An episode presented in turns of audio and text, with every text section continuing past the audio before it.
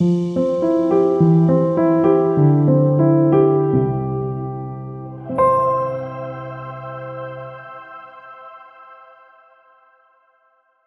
Bonnard L'Abajour Orange 1908 Neben Edouard Vouillard ist Pierre Bonnard zu Beginn des 20. Jahrhunderts der führende Maler intimer Interieurs.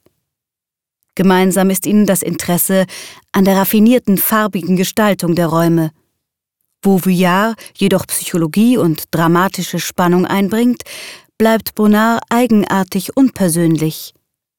Seine zarten Mädchenfiguren sind denen Renoirs verwandt. Im Zentrum des Bildes stehen aber nicht die Mädchen, sondern die Lampe mit dem übergroßen orangefarbigen Schirm.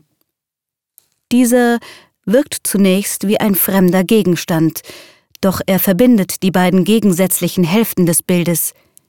Im hellen Vordergrund ist das fast leere Tischtuch ausgebreitet.